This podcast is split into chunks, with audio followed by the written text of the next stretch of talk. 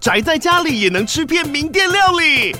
最懂吃的美食平台宅点心满周岁喽！二月二十六号至三月三十一号，周年庆消费满千折五十元，满两千折两百元，限量五十组超值组合包，原价二四九九元，特价二四零零元，搭配专区优惠再折两百元。鱼子烧麦、老爷叉烧、鲜肉汤包、墨西哥起司煎饼，交朋友来家宅着吃更好吃。马上点击链接探访宅点心。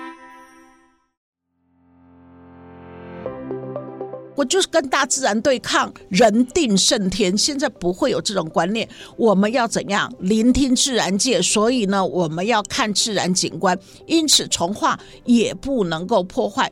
台中市是我们是整个民调第一名的城市，这个不是望得虚言，是因为我们对软性的部分也很支持。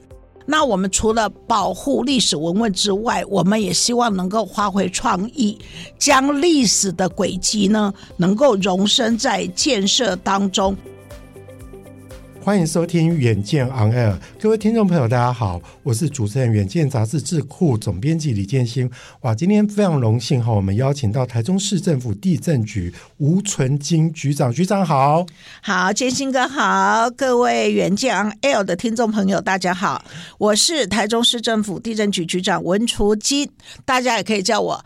金好仪是哇，听到听到局长的这个名字哈，我个人就觉得说，真的台中市民真的非常有福哈。经过他局处的一个安排跟一个规划之后，真的是哈帮市府以及市民都存到了金哈。就是说，为什么台中市呢能够寸土寸金，然后能够大家都喝呀呀哈？我觉得其实跟我们的都市规划跟我们的地震的一个规划非常非常的有关系哈。其实刚刚我在跟局长还没有。开录之前，我们真的聊了非常多，因为本身哈，我就是一个对于都市规划跟都市的计划，尤其像从化区这方面非常有兴趣的一个很另类的读者哈，是这样子。然后所以说，多年来我一直觉得我对台中这个都市非常的好奇。我是出生于高雄，但是我工作都在台北，所以我跟台北跟高雄是非常有渊源的。而且早期台湾就只有这两个直辖市，但是我们对于这个后起之秀哈，尤其现在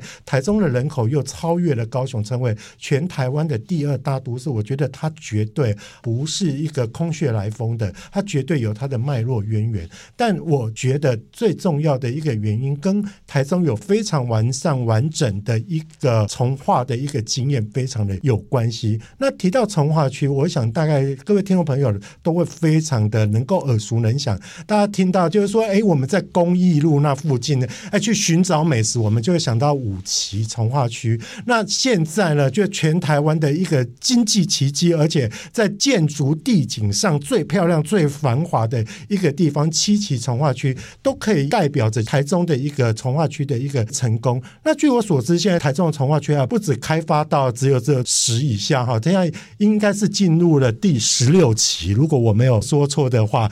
你想想看到一个都市可以历经这么多起的一个重化，它真的是很不简单哈！赶紧来问一下局长啊，就是局长常常一般民众都会听到重化区这个概念，可是又会听到区段征收，那重化区又分为公办跟民营，哇，大家听个不飒飒哈！所谓的重化区到底跟我们都市的发展有怎么样的一个期待关系呢？是，谢谢。我们土地开发的部分都是希望政府能够取得公共设施用地，所以在我们的上位计划还是都计划里面，就会决定说土地开发的手段，诚如我们主持人所讲的，到底是用重化、公办、自办，亦或用区段征收方式来取得。其实土地开发不止这三个手段，还有其他的联合开发等等。可是。我们一般最常用到的就是重化跟区段征收。那建兴哥刚刚讲说，台中市为什么那么成功？重划为什么办理的那么成功？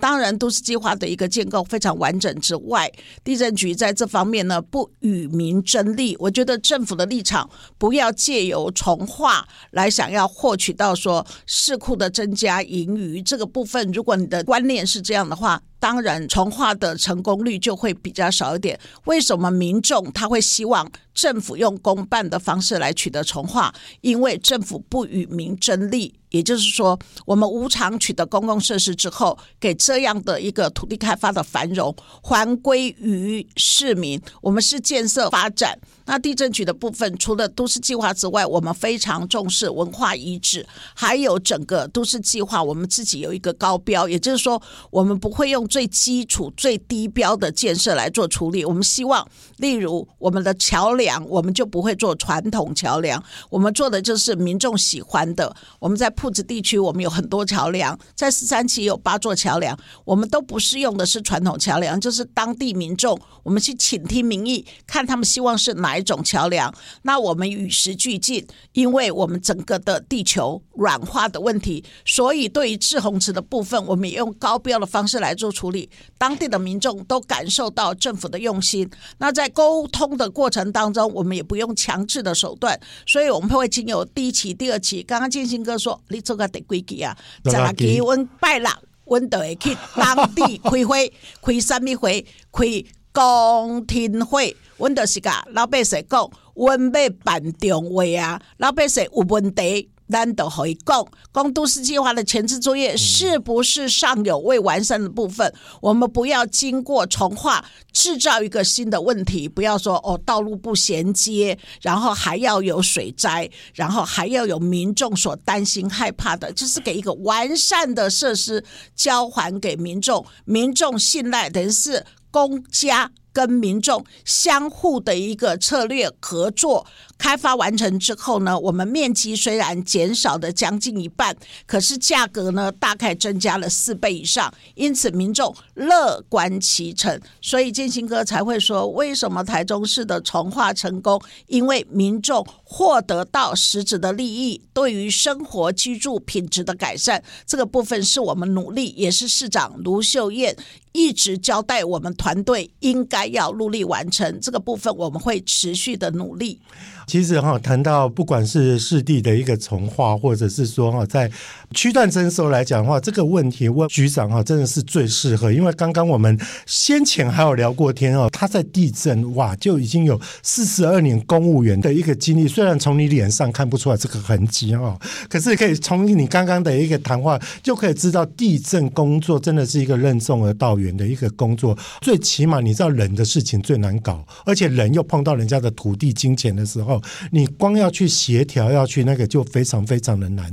那刚刚我为什么一直会强调，就是说台中市哈的从化区是一个全台湾最成功的案例。我们常常也会听到别的都市哈，那个从化区也到六十几期了。可是问题就是说哈，它的整个涵盖的范围没有像台中这么的方正，这么的规模的大。你在那个大区块的，你要整体的一个规划，你影响到的何止千万人哈。所以说，我觉得。其实刚刚局长也有提到，他不断的要去做非常多的公听会，要去跟民众去协调，而且是怀着一个跟民众去共好共荣的一个状况，而不是说政府带头炒地皮这样的一个状况下哈。可是刚刚另外有一个问题，我也想要问一下我们从化区的活字典，好，吴纯金文吴局长，就是说哈，其实你历经这么多年的历史，我相信哈，政府在做从化区，或者是说在做四地重化的一个方式，还有一个理想，就是说他的那个目标应该会与时俱进嘛。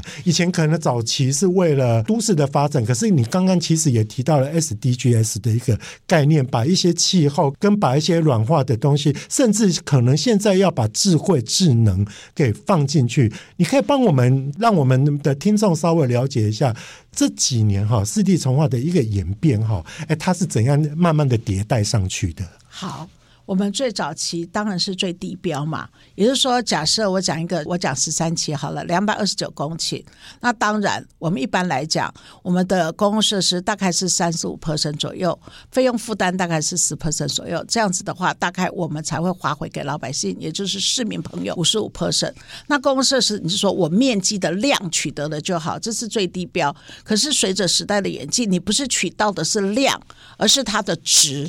还有民众的需求。以前是我就是拿到了，所以我用最简单的方式盖栋房子。我要哪一种房子呢？我就是说我给我遮风避雨。三只小猪的故事，你就可以理解。那我到底是要用一个茅草屋，还是用什么样的方式？那随着与时俱进，对于公共设施的要求，当然就会。所以十三期它有退缩都市计划，我就会给整个的退缩路面，然后让整体的部分。那有的朋友就会，那我公共设施的面积越大，是不是我民众就受损的几率越高？不是的，虽然我面积是稍稍的受到一点牺牲，可是。很多的民间朋友都理解我这样的推案，我这样的品质，反而会造就民众说，这是一个高品质的居住环境。像十三期我们的铺子地区，它的传统桥梁跟我们现在的景观桥，你一建完之后，推建案的人多开心，每个人都来这里照相。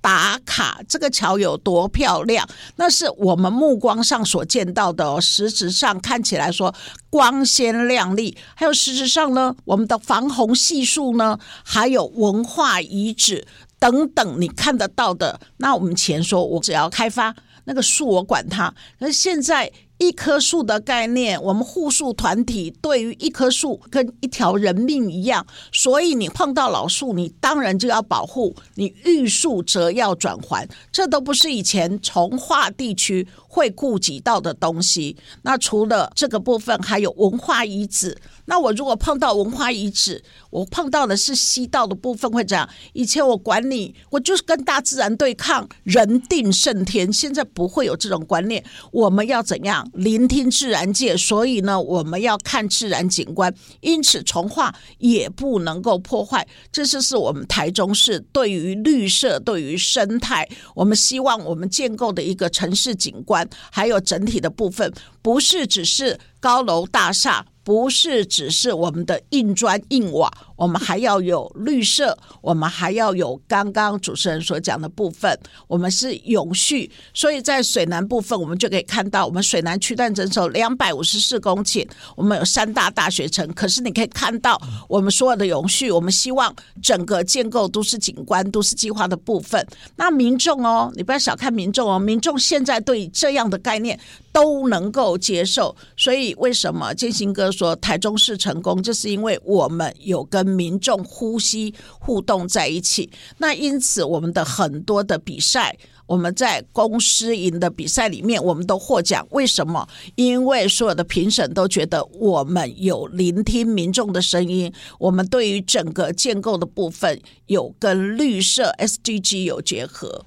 我从局长刚刚的一个谈话当中跟介绍当中，我们就知道说哈，哎，有点颠覆到以前我们认为政府去强制征收哈，的是这阿爸，我给你安内的是安内，阿力的现在早就我们就会常看到，好像像对岸会有一些这像这样的一个很强势的一个作风，但是我们就会发现，刚刚哈局长在介绍台中市的作风，它其实哈，它不只是为了就是说我只是要把公共建设，或者说我把都市的建设做好。所以它其实还会去考虑到它的水文、它的环境，然后包括它的文化，甚至它的地景，还有包括就是说它的历史，整个都要考虑进来。所以它其实是一个难度非常高的一个科技整合。只是我觉得你们局也实在太累了吧？因为据我所知，哈，好像这种东西不应该写在都发局去者啊，有的是建设局去做啊，怎么感觉上你们古业龙转保仪哈？跟我们民众讲一下，就是说到底地震局的业务范围怎么？那么宽呐、啊？因为刚刚建新哥有告诉我说，你得节我们是得切两切切，啊，得登记登记，啊，把人的产权拢讲保障安尼的好啊嘛，恁得节我们是安尼我来讲，不是我们地震除了这样的部分，我们还有一个土地开发，所以我们土地开发有重化科跟我们的区段征收科。刚刚建新哥所讲的部分，就是说地震局的上位就是我们的都发局，那都发局在都市计划拟定之后，就我们地震局来做用地取得，取得之后就是一个团队合作，我们是一个非常庞大的。团队哦，有我们地震局跟建设局，还有呢，跟我们的交通局、跟我们的水利局、跟我们的文化局，还有教育局等等等等，我们三四个局室，大概有一半的局室都需要跟我们配合，然后我们建构成一个完整的一个城市。因此，我们整个开发就是这样来处理的。是，可局长，我其实也有蛮好奇的一点啊，就是我们也不是没有见识过其他都市的从化区，可是哈，很多都市的从化区，要说道路也画出来了，公共建设好像也有到位了，可是就没有人像台中的都市景观。下水啊，然后这么漂亮，尤其我会觉得台中的建筑就是这么的美丽哈。我觉得除了刚刚我们在讲的是政府力之外，你觉得在民间力对于都市景观的一个自觉哈，除了政府力之外，民间力是不是也蛮重要的？当然。政府它只是一部分，民间的全员才是最重要。公司协力发展一定是一个政策能够成功的一个标杆。嗯、那刚刚主任所讲的说民间的力量，可是我必须很诚实的报告，民间。它一定是以利润为基础，所以它合理利润你要支持它。那利润之外，你如果给它营造、缔造一个非常良善的竞争品质很好的部分，他会跟你配合的。因为这些建设公司，尤其是台中的建设公司，都非常有远见的。的 所以你看，我们在跟他们讲的时候，当然他们会给意见给我们的都发局，因为在上位的时候就要去做。那我们的卢秀燕卢市长呢，他对于城市景观非常有概念，因此。你可以看，他延续着胡志强，嗯、然后林佳龙、卢秀燕。那我觉得女性市长，尤其直辖市卢市长是唯一的女性，很纤细，嗯、所以她一直告诉我们说绿色很重要。所以在整个开发过程当中，她连围篱都是绿色的。所以你可以看很多国外的朋友，还有呢其他的建筑业者下来的时候，他就说台中市他见识到台中一下来就是绿色，所以市长对我们这个部分是很有要求的。当然，胡志强市长是一个非常有国际观的人。那林佳龙市长延续着，一直到我们卢秀燕市长。所以，刚刚主持人说台中市为什么好？我觉得市长的理念很重要。当然，团队。那刚刚讲说民间，民间只要有利润、合理的利润，我们一起去完整建构一个很好的一个愿景之后，他们就觉得对。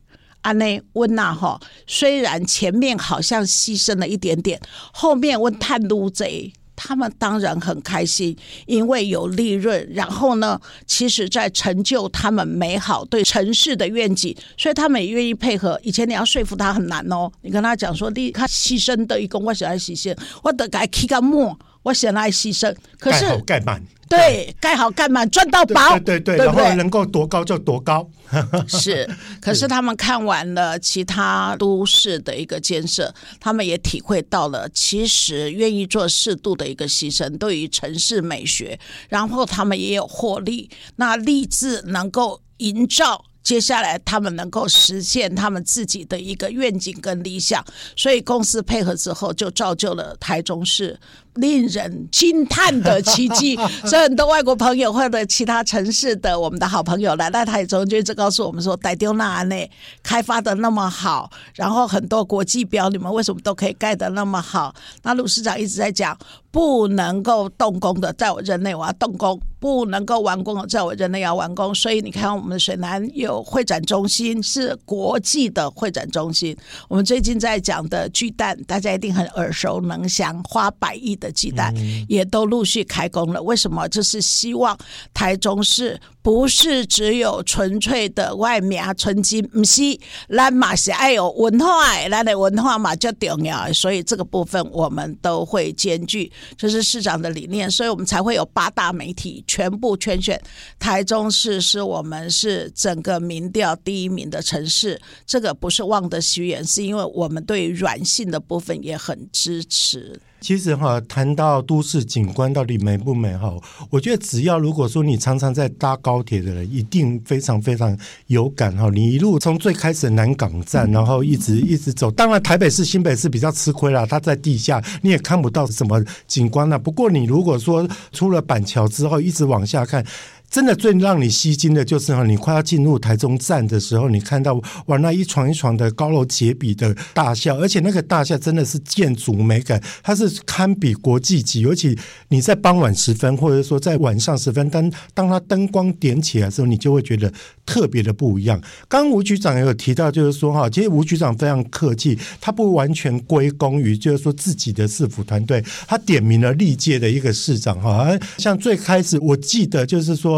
我们台中市开始有比较让我们所熟知的四期从化区，就是从林柏龙市长，后来张文英市长，然后吴志强市长，一直再到林佳龙市长跟卢秀燕市长。那我觉得这几个市长的一个建设，我觉得其实对台中的一个翻转是非常大的。但是刚我们有提到从化区，它不断不断的在迭代，在早期十年前、二十年前的从化区的一个采取的操作方式跟现在都不一样。那接下来我想要请局长跟您请教几个哈比较近期的从化区，它跟我们现在的民众贴近性比较高。从十三、十四，跟我们今天也要特别提到十五嘛，这几个从化区它各自的特色是什么？可以帮我们介绍一下吗？好。十三期，它当时我们其实，在小台中的时候有十四个整体开发区，所以你看一下期就是公办的，那你看到单、哦、那个单级，那就就自办，单元级，单元级那个就是自办的。那小台中有十四个单元。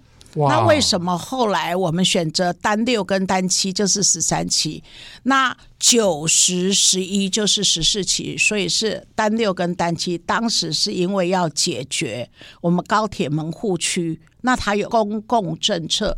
九十十一是林柏荣市长任内，因为有先行提出环中路。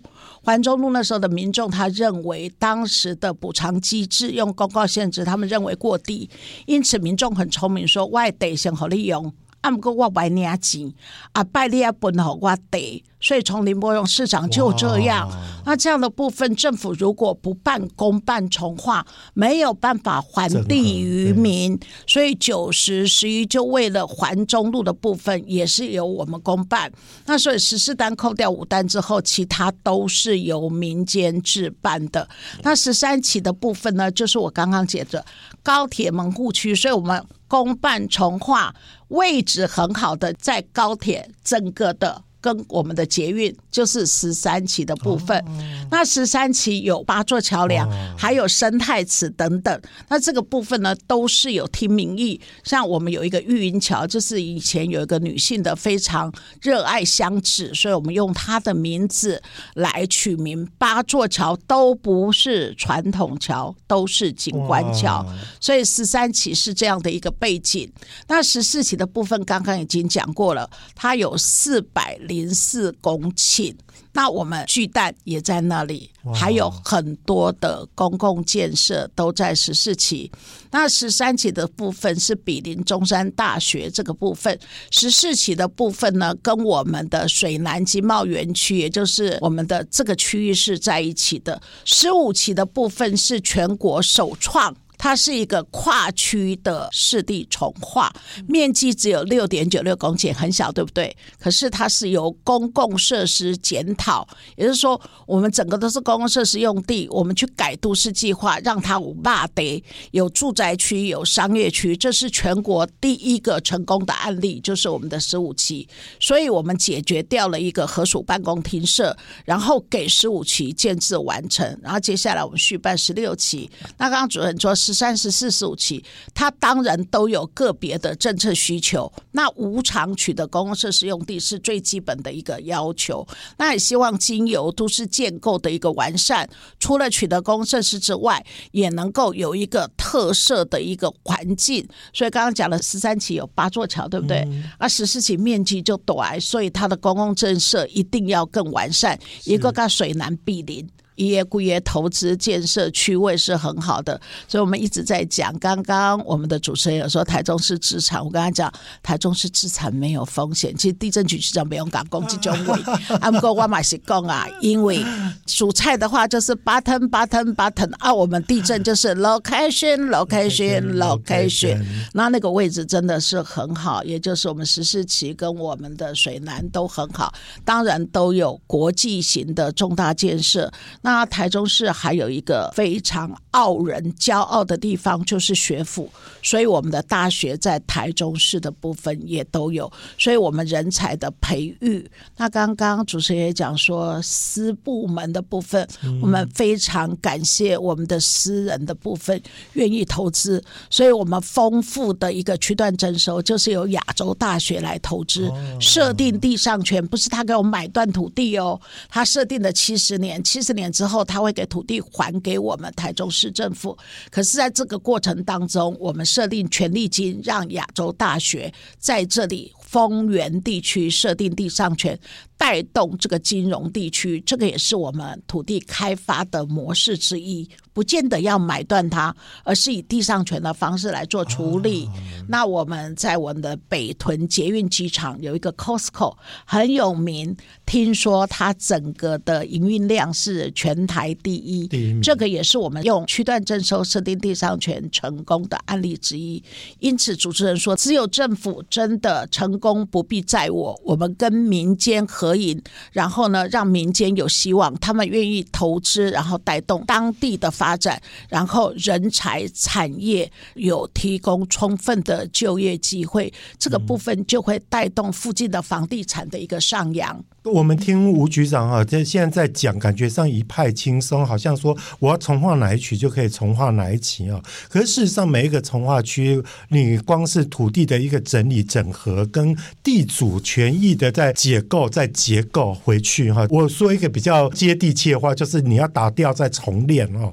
这个其实每一个都是筚路蓝缕嘛。其实很多从化区，我觉得就是说它的土地面积、它的范围听起来很大，但是如果它树地多的话，其实是整合难度就不会太难，但是最难的就是说，它已经是一个比较高度发展的一个区域嘛。那像刚刚吴局长其实有特别提到大理，也就是我们刚才讲的十五期。虽然我不是台中人，可是我知道以前哈大理县市还没有合并的时候，大理应该算是台中县区里面人口数一数二的，它应该不输给丰原才对嘛，因为它是一个早期在工业的占有举足轻重的一个位置嘛。我应该让来这台中人哈，所以说哈，在这样的一个基础之下，你要再再重新去整理，就算只有六点多公顷，我觉得它都很难。而且我有稍微读过资料，好像这个从化区哈，一个信啊嘛是难产的信号，被生啊，刚开始生过了十年哦，比老来子更加老哈。这中间到底他的他的辛苦跟筚路蓝缕在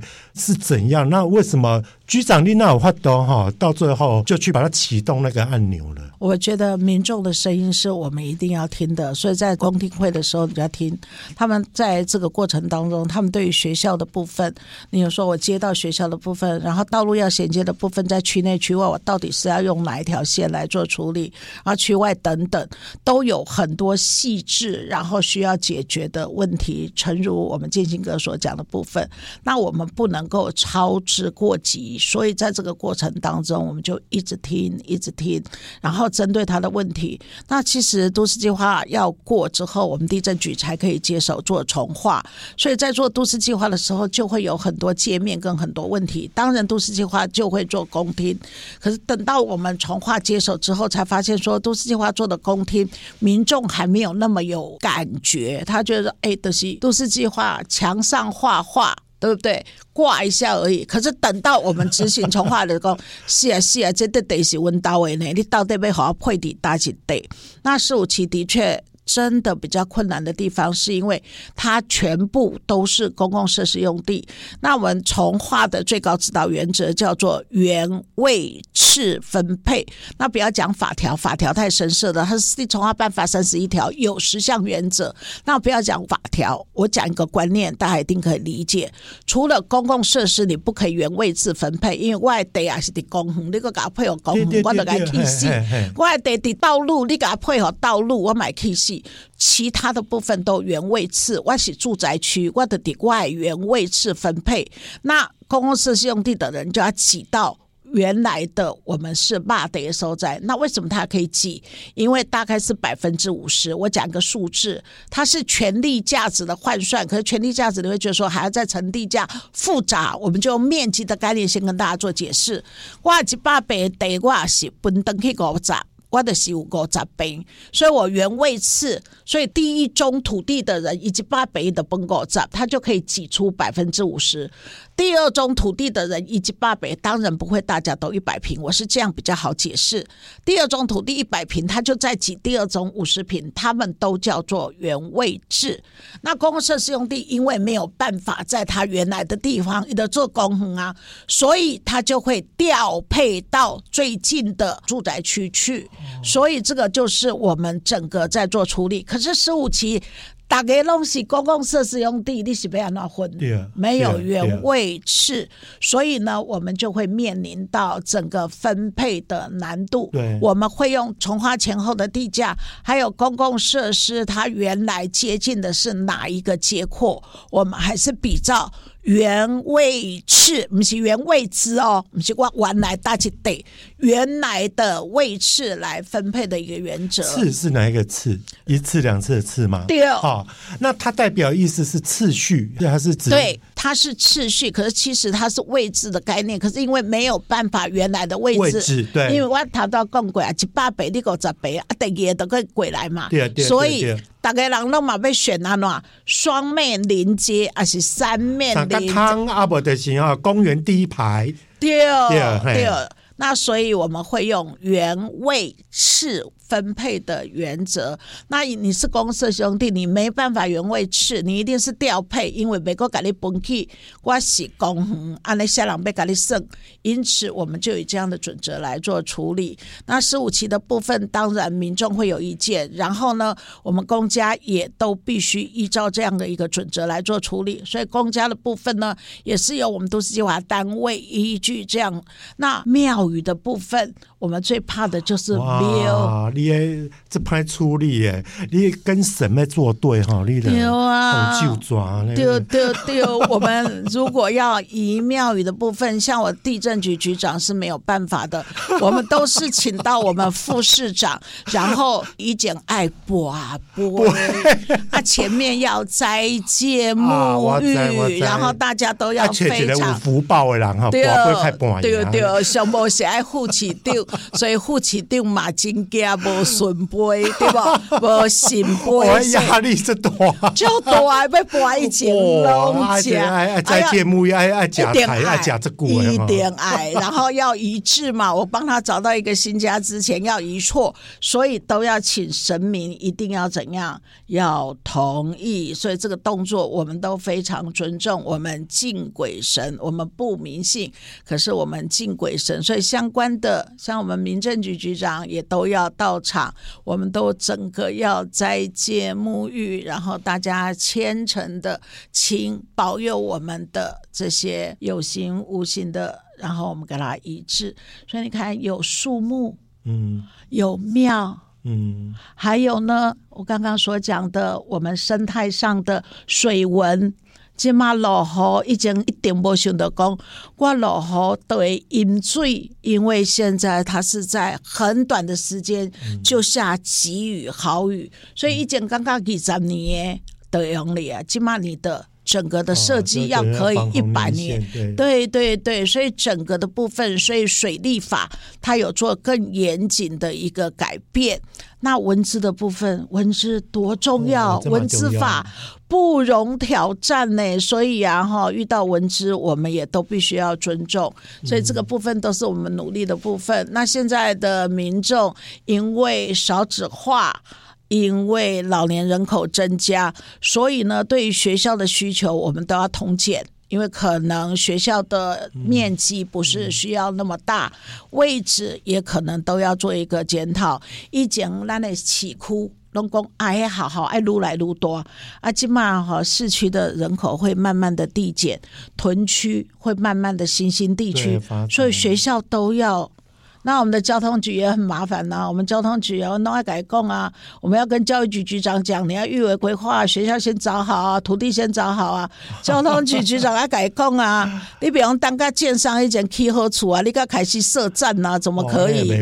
对啊，对啊，对啊，所以真的是一个团队的努力。那我们也非常感谢我们民间的朋友，也都愿意跟政府合作，相信我们市府团队，所以整个的投资也愿意用地上权的方式来一起引。叫台中市作为一个成功的宜居城市，哇，那这听起来真的很筚路蓝缕哈！我不知道各位听众朋友哈，因为刚刚局长讲了非常多哈专业的一个操作程序哈。其实简单来讲，就是说它跟一般的从化区比较不一样，就是说它全部后来哈，我从化了东西没来这公有地哎，啊，没来这公有地的麻烦嘛，意思是哈，你有这些东西你是可以是建地或什么，大家在分配的时候会比较不会有疑虑，所以这个时候你必须要用一个比较合理啊，但是大家又听得进去，可是又不损及于原本从化区的一个原始的目的哈。这个东西的沟通就要非常非常的要有技巧，而且考验着就是说执政单位的一个智慧哈。尤其刚刚其实局长在讲到，就是说哇，你两个也当沟通型哦，你俩都得行哈，那个真的是真的会犯众怒，而且哈，你搞不好一签了之后，就那一天就突然出现一个台风，大家就会说，你看你你犯到了天神，连天怒人怨的是谁这样呢？那个东西你要去解释都解释不清楚哈。那我觉得其实说市地重划来讲，它的学问真的非常大。它除了都市建设之外，如果以现在哈更新的一个概念，我们在讲 SDGs，它必须哈要有几个功能在，跟几个要符合 SDGs 的十七项原则里面，最起码三项就是保育及恢复生态多样性，要降低环境的负荷，跟土地的最有效的一个利用。刚刚其实我们在讲到大理，也就是说这个十五期重划区，刚刚局长你有提到，除了水文呐、然后除了环境啊，然后包括地貌这个以外，哎，我刚刚听到有一个蛮有趣的，就是在文字跟人字的一个部分。我怎样讲这个所在哈，其实嘛，这五历史啊，刚才写什么林爽文的一种什么起义的地点，它其实也有一些文化底蕴在哈。哎，这个部分的话，我们在重划区的规划有把这个部分给考虑进去吗？有一些让我们将来在重划之后看到在这方方面的保留吗？当然。做重化的部分，就是希望说，我们保护你刚刚所讲的三个原则之外，我们希望就是保护的是在地的文化。我们希望建设留给地方，文化还给地方，建设由我们市政府来做城市。那对于区域内，像十三期有麻子埔，所以有番婆庄的遗址。那我们在开发之中，我们就会保护。那十五期的地方当然有，在林爽文事件里面，它是起义抗清的地点，所以呢，我们就会重视民众的部分。其实我们连他在耕种这个所有的。农具的部分，我们都会有一个专门的地点来储存这些历史文资的部分。那我们除了保护历史文物之外，我们也希望能够发挥创意，将历史的轨迹呢，能够容身在建设当中。所以呢，我们透过的我们整个工程规划的理念，我们保留了原来的历史文物。它的纹理，像在公园，我们就突破故事墙的部分，给大理的历史，然后给大理的码头意象导入在广场的设计里面，所以做了很多多元的设计风貌。那民众会有什么样的感想呢？他就会觉得说，对。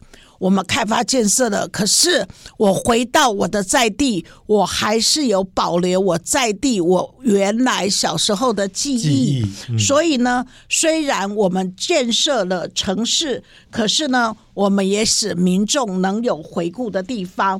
那我们在做公共设施的部分呢？我们在蛋黄区我们会做好建设之外，我们也希望在蛋白区的部分，我们也都能够平衡的均衡发展。这就是我们希望像卢市长所说的。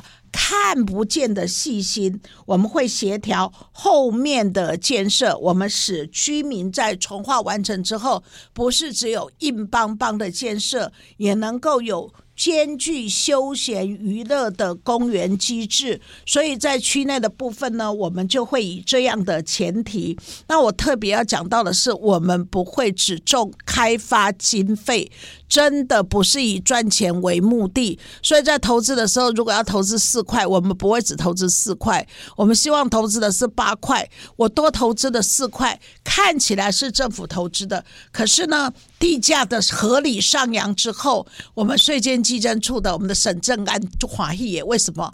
因为以不来农地不用征赋税的，一得用收地价税，那只要一移转就可以收土地增值税，地价的合理上扬，民众也很开心。政府也得到他的政策目标，可以收到合理的税收。那最主要的是软体的一个建设是民众所需要的，所以我们连定名称哦，就是我要定地名，我要定桥梁名称，我们都是跟在地的学校、在地的里长温蒙银工立备用三米名，然后我们以这样的方式，我们连做围篱的时候，我们都是用绿化的围篱，然后做所有的建设，我们都有举办公听会，让里长来选择他想要的一个方向。这就是说，除了建设之外，民众民意是很重要的，因为我们本来开发建设就是为了当地的民众，所以呢，民众开心，也就是我们政府存在的标的。是呃，刚吴局长这样一讲哦，我就会知道，就是说，其实其实现在在做从化区哦，真的都是要非常尊重哈，其实在地的精神跟在地的一个文化。刚刚其实你提到像定地名哈，现在的从化区应该再也不会出现中正、中华、中山这种路名或者民主、民权、民生哈，这种都会把以前的老地名，要唤起以前我们在老爷爷、老阿嬷的时代那个小时候的记忆，把它换回来。这个东西。的文化底蕴自然会从它的很多很多的一些元素里面去凸显出来。那局长，其实最后我还是要帮我们所有的读者要问一个事情啊，就是说哇，其实我们的市政府也好，或者地政处也好，其实我们做了这么多的一个事情，最终最终的目的一定是要还利于民以及让利于民嘛。那我们一般如果民众哈，先讲讲看，就是说这种到底对于我们民众最直接的获利会是什么？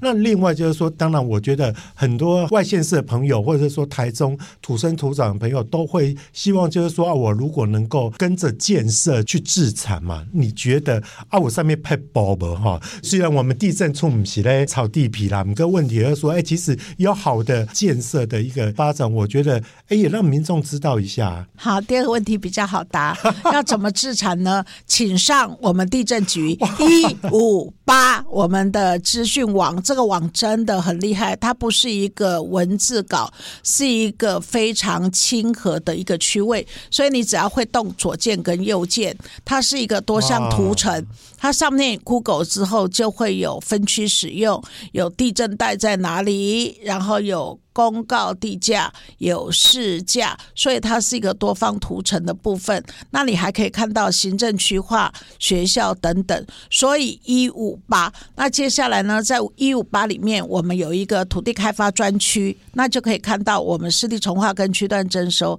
那我跟金星哥报告，还有各位读者报告的就是，我们在我们的区域里面呢。置办重化，我们开设了，连他的委员会在开会的议程跟内容，我们都张贴公告出来。因为不是我们公办的，是自办的。我觉得。从化区的民众有知的权利，我没有去开会，可是开会的一决就会关系到我将来未来产权，因此我们开设了，就是他送到我们台中市政府备查的时候，我们就会给这个会议记录全部张贴，也就是资讯全都录。所以请上我们一五八的专区。那第一个问题是，到底对民众有什么好处呢？难。讲诶，的是外面啊，金嘛金，所以我们如果世俗一点，用金钱来衡量，你本来是农业区的地一百十二万，啊，经过重化了，就是一百六十万起跳，啊，台中市的地可能百万绝对不是梦想，因此你算看买啊，你本来十二万的一百倍来算下，一百平乘以十二万。后来你再算一下，六十万乘以五十平，六十万是底线哦。你用八十乘以五十，你就可以知道何处的大位啊，这是价格差别啊。这个位置嘛，你也按个除了地价的差异性之外，本来没有公共建设的，拢给你起好啊，路嘛给你起好啊，好好嘛给你起好啊，道路什么会，然后边啊各有会展中心，各运动区，各沙龙屋，这就是实质的好处。所以居住环境的提升，生活品质的改善，交通的便捷，是我们努力的目标，也就是民众的希望。这就是实质的考奏。建新哥可以吗？我听了之后。我自己都想要赶快移民到台中来了哈。其实我觉得今天跟吴纯清吴局长啊这样聊，我就会觉得说，哇，四地重化真的是一个非常有趣，而且是值得大家一起来关心的一个主题哈。或许你一般民众你现在踏在这个土地上，你看到的是现在是，但今天的现在是就是明天的过去式。可是我们地震局正在帮你做的现在进行式，它在营造的是以后的未来式哈。那刚刚其实局。长也有提到，就是说他那个网站上面，其实你可以看到他现在进行是在做什么。同时，聪明的你，你大概就可以勾勒出来他的未来是在哪里。那到底你的未来是什么呢？我觉得很重要，就像吴局长的名字一样，纯金哈，那个纯金也存哈，不是讲纯金吗？哈，也是哈，帮你存储存金钱那个。那不只是帮我们的政府哈，也就是说帮我们的台中市等整个土地存金，也帮民众。存金，然后也帮我们的子孙，还有我们的地球永续都存金，是一个三赢的一个阶段了。所以说，其实。有空的时候，你没空也应该要多去看看，了解我们地震局在做什么哈。今天非常开心，能够有这个机会跟我们吴春金局长来聊聊，就是说有关于地震的相关业务，相信你一定有获得你很多意想不到的收获。那如果你想要了解更多的细节，请欢迎参考我们资讯栏上的连结，也请大家每周一定要锁定我们的远见 On Air，帮我们刷五星的评价，让更多人知道我们在这里轻松的陪。跟你聊财经、产业跟国际大小事哦，我们下次再见喽，拜拜，拜拜！欢迎大家来台中市走走，好吃好玩，宜居最好的台中市。